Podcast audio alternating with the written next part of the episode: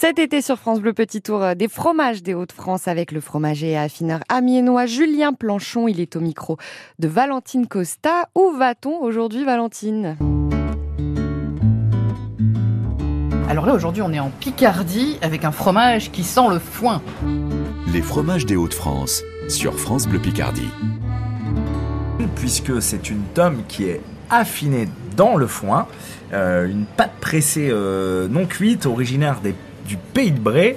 Euh, le, Pays- le Pays de Bray, c'est euh, cette magnifique euh, oise normande. On est entre Gournay en Bray et Ouais. Marseille en Beauvaisis. On a donc un, c'est joli exactement. On a Gerberoy, le village des Roses, qui Ouais. est non loin.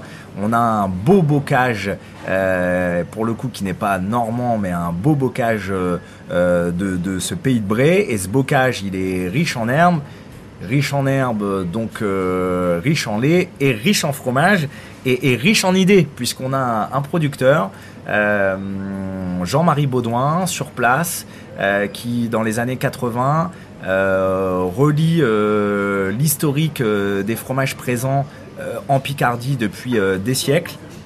Et il tombe euh, sur un écrit euh, qui date de début 1800 qui cite euh, la tome et des fromages qui sont affinés dans du foin. Alors simplement un foin récolté sur l'exploitation Ouais. qui va ensuite permettre avec un affinage à l'étouffée la proposition d'une tome affinée dans le foin.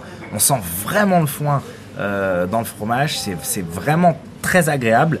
Il faut euh, se, projeter et se dire que euh, ce qui est obtenu comme résultat est identique à ce qu'on obtient euh, quand on cuisine un peu et qu'on essaie de faire des choses qui sont à l'étouffer au foin. On est vraiment sur une belle tome. Il faut savoir qu'il faut 20 litres de lait pour obtenir une tome affinée dans le foin de Ça fait 2 quoi 2 kilos. Ouais, c'est vrai, j'allais te dire. Ça fait à peu près 20 cm de circonférence, Ouais. c'est c'est rond. Euh, et puis, euh, euh, ce que j'ai tendance à, à rappeler, c'est que c'est génial qu'on ait euh, des producteurs qui, bah, qui, qui font renaître ces fromages, puisque là, le fromage était oublié depuis un siècle. Ah oui quand même. Et, Oui. euh, et c'est un fromage qui s'exporte. Oui, exactement, dans le monde entier.